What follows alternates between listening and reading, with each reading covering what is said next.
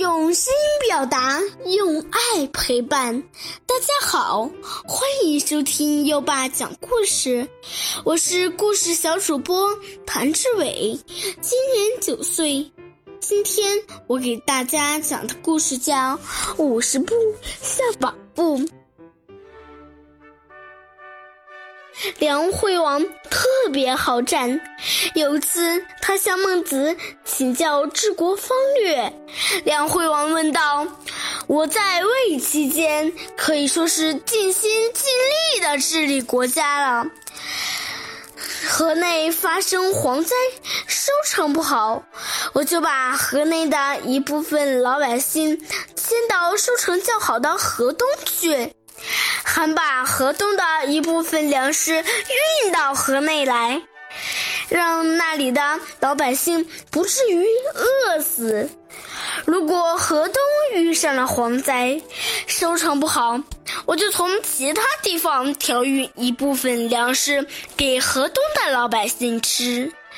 邻国的那些政治者们，有哪个像我这样尽心尽力的为老百姓做事，全心全意的替老百姓想着的？可是为什么邻国的老百姓数量没有减少，而我国的老百姓数量也没有增多呢？孟子听后回答说。既然大王喜欢打仗，那我就用打仗打个比方吧。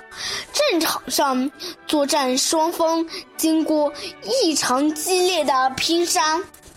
胜负自有分晓。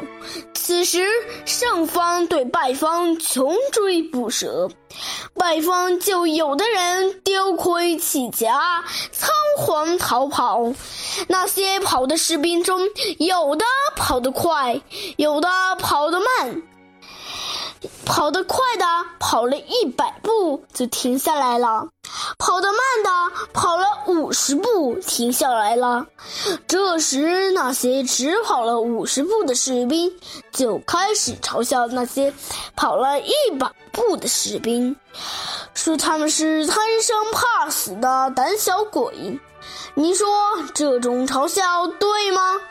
梁惠王马上回答。当然不对，不管跑五十步还是一百步，都是临阵逃脱啊！孟子说：“大王既然明白其中的道理，那邻国的国君不管灾荒年间老百姓的生活，是不爱护的国君。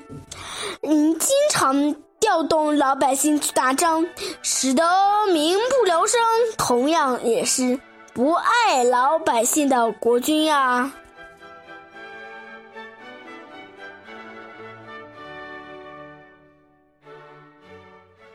今天的小主播谭志伟小朋友，给大家带来了小故事《五十步笑百步》。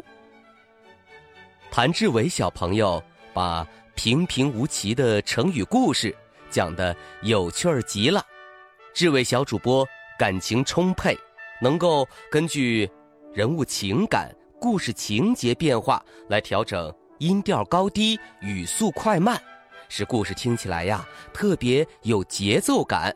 优爸相信，志伟小主播会成为一名优秀的小主播的。宝贝儿，如果。你也喜欢讲故事，赶紧识别下图的二维码，添加小小编的微信，给优爸投稿吧。